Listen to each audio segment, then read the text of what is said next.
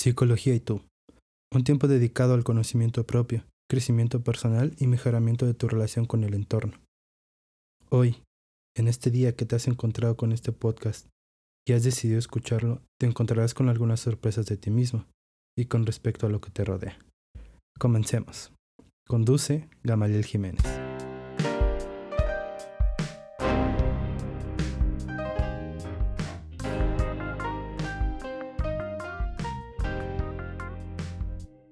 En el episodio anterior escucharon algunas de las razones del por qué el mexicano no asiste con el psicólogo. Mientras eso sucedía, expuse algunos de los trastornos que afectan a las personas de este país, siendo el suicidio el primer lugar. Pero, ¿cuáles serán los trastornos que más afectan a este país? Vamos a descubrirlo. Bueno, pues ese será el tema que trataremos el día de hoy durante los próximos minutos. Antes que nada, primero tendremos que entender qué es un trastorno o lo que algunos llaman enfermedad mental. Pues sencillamente podríamos establecer que es la alteración o alteraciones del conjunto de una amplia variedad de afecciones del estado de ánimo, el pensamiento y el comportamiento. Estos pueden ser ocasionales o crónicos, llegando a afectar la capacidad de relacionarse con uno mismo, con los demás, además de las actividades del día a día.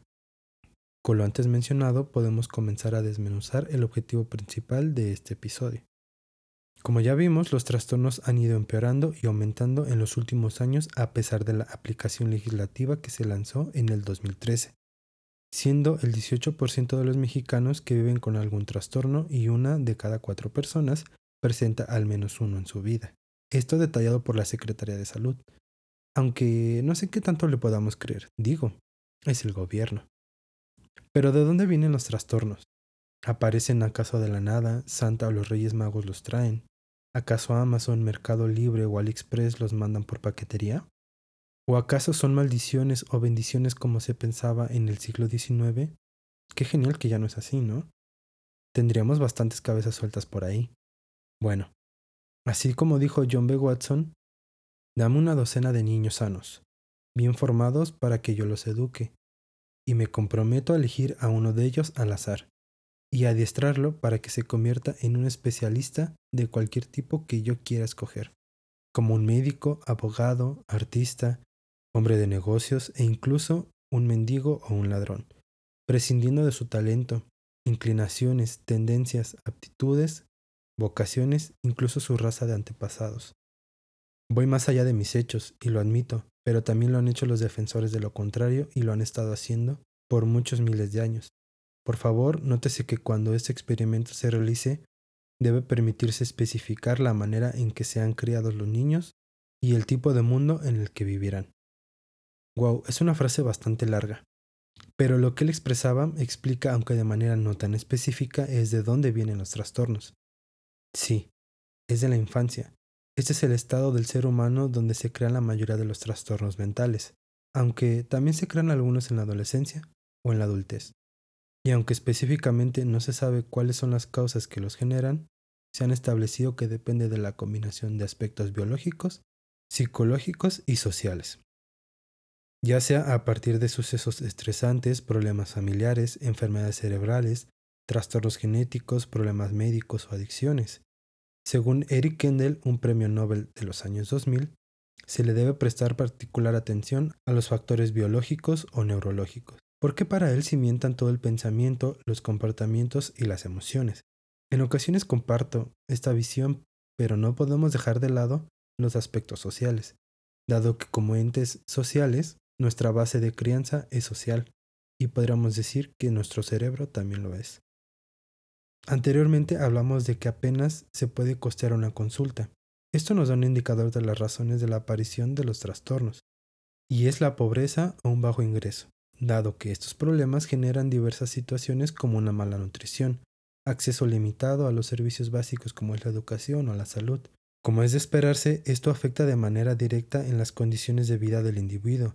Tras algunas encuestas y estudios realizados entre el INEGI y el IMSS, se ha hallado que las familias pobres presentan una mayor tasa de depresión y trastornos de ansiedad, ya que las familias en esta situación tienden a presentar mayores niveles de enfermedades médicas, Estrés familiar, falta de apoyo, ambientes caóticos, estrés psicológico y bajo control natal.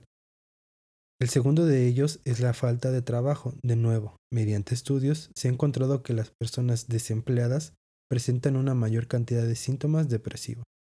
Otra más de las razones es el bajo nivel educacional. Igualmente, se ha estudiado que hay una significativa asociación entre este y la vulnerabilidad, dando como resultado en la no asistencia con profesionales de la salud, dando pie a la aparición de diversos trastornos. Una más de las razones de aparición es la violencia, que se presenta con mayor énfasis en comunidades de bajos recursos o bajos niveles de educación, afectando el bienestar mental en general. Y la alta exposición puede permitir con mucha mayor facilidad la aparición de diversos trastornos, y claro, estar viendo balazos, muertes, que mamá o papá, hermanos, etc., se estén golpeando entre ellos o agrediéndose psicológicamente, va a causar estragos en algunas partes de nosotros. Recientemente todos hemos observado la transición gradual y no tanto de los cambios de roles. Y se preguntarán, ¿eso qué tiene que ver? Pues se ha visto un aumento de diversos trastornos en las mujeres que hacen labores en casa y en el trabajo, dando como resultado un mayor índice de depresión en la mujer y que desgraciadamente se le ve como un estado normal y natural, y que se le presta poca atención por parte de la pareja, la familia y para acabarla de chingar por algunos trabajadores del sector salud. Por otro lado, las personas que viven con alguna discapacidad, por razones físicas o psicológicas, se ha percibido que a su vez, al no ser atendidos, incluidos y aceptados, padecen en gran medida una tasa alta de presencia de alguna afección socioafectiva. Uno de los casos igualmente preocupantes para el sector salud es el aumento del uso de drogas, ya que éste ha aumentado y se ha extendido prácticamente en todos los grupos sociales, y se ha notado la relación tan estrecha que hay entre la farmacodependencia con los fenómenos de los trastornos mentales. Otro de los eventos que afectan más a la población mexicana y que generan afecciones mentales es el embarazo adolescente, enfrentando a los involucrados a situaciones de conflictos, dado los cambios estructurales que se están enfrentando como adolescentes, permitiendo la exposición a la soledad, dolor emocional, intolerancia, tensiones emocionales fuertes que terminan por dañar sus estructuras psíquicas a su temprana edad. Recuerdan que les hablé que al menos un 18% de la población de México vive con algún trastorno, pues hablemos ahora sí de cuáles son los trastornos que se presentan más. Según el INEGI, el primer lugar lo ocupan los trastornos depresivos, seguidos de los trastornos de ansiedad, el abuso de sustancias siendo el tercero, mientras que para el cuarto tenemos los trastornos por déficit de atención e hiperactividad, los trastornos del sueño son la quinta afección para los mexicanos. El trastorno bipolar se presenta como quinto y el último registrado por la institución es la esquizofrenia. Bueno, pues ahora te voy a contar un poquito de estos trastornos. El trastorno por depresión se caracteriza por la ausencia de afecto positivo, aplanamiento afectivo y un espectro de síntomas cognitivos, emocionales, físicos y conductuales. En él se destaca la pérdida de interés en las áreas de gusto, y la incapacidad de insatisfacción por las actividades y experiencias de la vida diaria, percibiéndose una notoria desmotivación, alteraciones emocionales, cognitivas y conductuales. Y no, no solo es el ay, no tengo ganas, hoy me quiero morir, el día apesta. Este es un estado de persistencia, incluso se va agravando y deteriorando la funcionalidad de la persona. Este trastorno presenta síntomas como llanto fácil, aislamiento social, insomnio, exacerbación de dolores, aparición de dolores secundarios o tensiones musculares, disminución de la libido, astenia, adinimia, fatiga y en ocasiones agitación y ansiedad. El trastorno de ansiedad se caracteriza por ser un estado emocional displacentero, que se acompaña de alteraciones somáticas y psíquicas. Es considerado que la ansiedad se convierte en una patología por su aparición irracional, pues puede o no estar presente el estímulo y presentarse los signos de alerta, y la reacción es excesiva con respecto al estímulo, generando con ello disfuncionalidad en la vida de la persona. El uso de drogas y alcohol son comprendidos dentro de los trastornos por uso de sustancias. Ambos se caracterizan por patrones de consumo nocivos para la salud, y si bien ninguna droga es saludable para el cuerpo, por más que te hagan volar o sentirte invencible, la intoxicación, sobredosis, consumo perjudicial, síndrome de dependencia tendrán un efecto nocivo, física y mentalmente y como en las anteriores, cuando afectan la vida cotidiana de la persona, entre otros indicadores, se les denomina trastorno. El trastorno por déficit de atención e hiperactividad está caracterizado por una deficiencia en la atención y actividad. Se le puede observar como una tendencia a suspender las tareas antes de terminarlas y una dificultad para concluir cualquier actividad. Por lo común se observa en niños y adolescentes.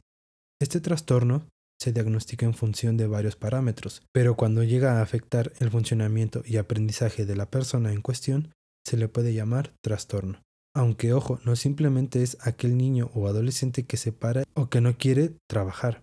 No es tan simple como eso, se tienen que revisar varios aspectos. Los trastornos del sueño son problemas que se presentan al momento de dormir y o tratar de conciliar el sueño. También al tratar de permanecer dormidos, llegar a dormirse en momentos inapropiados, tener demasiado sueño a lo largo del día. Los síntomas de estos trastornos pueden aparecer y desaparecer en un periodo dentro de 2 a 4 semanas. Eso es a corto plazo, ya que pueden convertirse en crónicos y pueden ser causados por la alteración de ciclos circadianos, uso de algunas sustancias, estrés, ansiedad, etc., que en algunos casos generan terrores nocturnos, sonambulismo y movimientos excesivos durante el sueño. El trastorno bipolar se manifiesta por la presencia de episodios reiterados donde el estado de ánimo y los niveles de actividad de la persona están sumamente alterados. Durante estos episodios de manía, se observa que la persona se exalta y aumenta su vitalidad. Por otro lado, la disminución del estado de ánimo y el descenso de la vitalidad y la actividad sería un episodio depresivo. Como característica de la manía están el incremento de la energía, hiperactividad, inquietud, autoestima exaltada, sentimientos de grandiosidad, juicio pobre, disminución de la necesidad de dormir, entre otras. Mientras que las características de la depresión podrían ser abatimiento del ánimo, humor depresivo, pérdida de interés en las actividades cotidianas y disminución de energía. Por otro lado, la esquizofrenia se refiere a una condición compleja y confusa. Es uno de los trastornos más incapacitantes, puesto que afectan diversas capacidades de la persona, como pensar claramente, controlar las emociones y tomar decisiones. Esta se caracteriza por la alteración de la percepción, que van desde las alucinaciones auditivas, visuales, hasta táctiles, también delirios, trastornos del pensamiento, trastornos del afecto y alteraciones de la conducta. En conjunto, pueden presentarse problemas cognitivos que afectan su atención, la memoria y la capacidad de abstracción. Con todo lo que acabas de escuchar, no te estoy diciendo o dando pie a que te diagnostiques o lo hagas con alguien más. Tienes que asistir con un profesional de la salud mental. Y no, tu doctor de la clínica no puede diagnosticarte. Tiene que ser un especialista de la salud mental. Los médicos o doctores solo pueden notar ciertos indicadores y de ahí canalizarte con un psicólogo o psiquiatra. Repito, no te estoy diciendo que te diagnostiques o lo hagas con alguien más. Por favor, asiste con un profesional de la salud mental. Con todo lo anterior, lo que quiero es proporcionarte una serie de indicadores para que desarrolles herramientas que te permitan observar mucho mejor tu entorno y a los que están inmersos en él y así puedan crear mejores condiciones en donde estás. Y si tú estás atravesando y o vives con alguno de los trastornos que acabas de escuchar y que desgraciadamente no tienes cómo asistir y o costear un terapeuta, te proporcionaré algunos números donde seguro te ayudarán a crear una nueva versión de ti mismo. Toma papel y lápiz para que los apuntes. El primero de los números que te voy a proporcionar es el de la UNAM y el número es 50250855. El segundo de estos es el Consejo Ciudadano de la Ciudad de México. El número es 5555 33 55 33. Ellos brindan primeros auxilios psicológicos las 24 horas todos los días. La siguiente institución de la cual te voy a proporcionar sus números es Educatel y los números son 5536 01 75 99 y 800 288 66 88 es un servicio de la SEP. El siguiente centro de atención es el Centro de Integración Juvenil y su número es 55 55 52 12 12. Ofrecen apoyo psicológico gratuito de lunes a domingo en horario de 8 y media a 10 pm. Por otro lado, el Sistema Nacional de Apoyo, Consejo Psicológico e Intervención en Crisis por teléfono, o sea, SAPTEL, presta su atención a través del número 55 52 59 81 21 de 8 a 8. También la Fundación Origen Presta su servicio a través del teléfono 800 015 1617 y a través de WhatsApp por el número 5532 34 82 44. También está Linawam y su número es 55 58 04 64 44 en un horario de 9 a 1, solo martes y jueves. Psicólogos sin Fronteras México y el Centro de Intervención en Crisis es otra institución de las cuales vas a poder obtener ayuda a través del número 5585 2618 59. Y estos serían todos los números que te voy a proporcionar por esta ocasión. También te enlistaré buenos hábitos con los cuales puedes prevenir la aparición de ellos o manejarlos mucho mejor. Haz al menos 30 minutos de ejercicio. Si no te gusta, baila. Haz algo que active tu cuerpo simplemente. Duerme bien, es decir, ten una buena higiene del sueño. Deja el celular, la computadora, la tele, etcétera, al menos media hora antes de dormir. Respeta tus ciclos circadianos, es decir, duerme en la noche y mantente despierto en el día. Trata de no consumir productos ingeribles, es decir, chucherías y demás. Aliméntate, come comida real.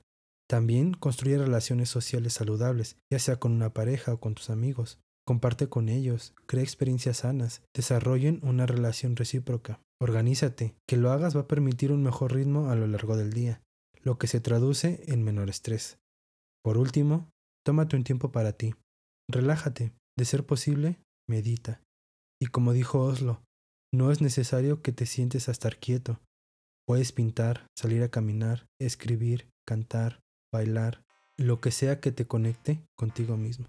Eso es lo importante, conectes contigo mismo.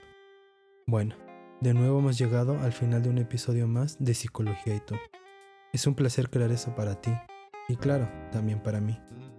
No olvides crecer día con día. Crece con amor, honestidad y fe en ti. Cree en lo que haces y en lo que puedes ser.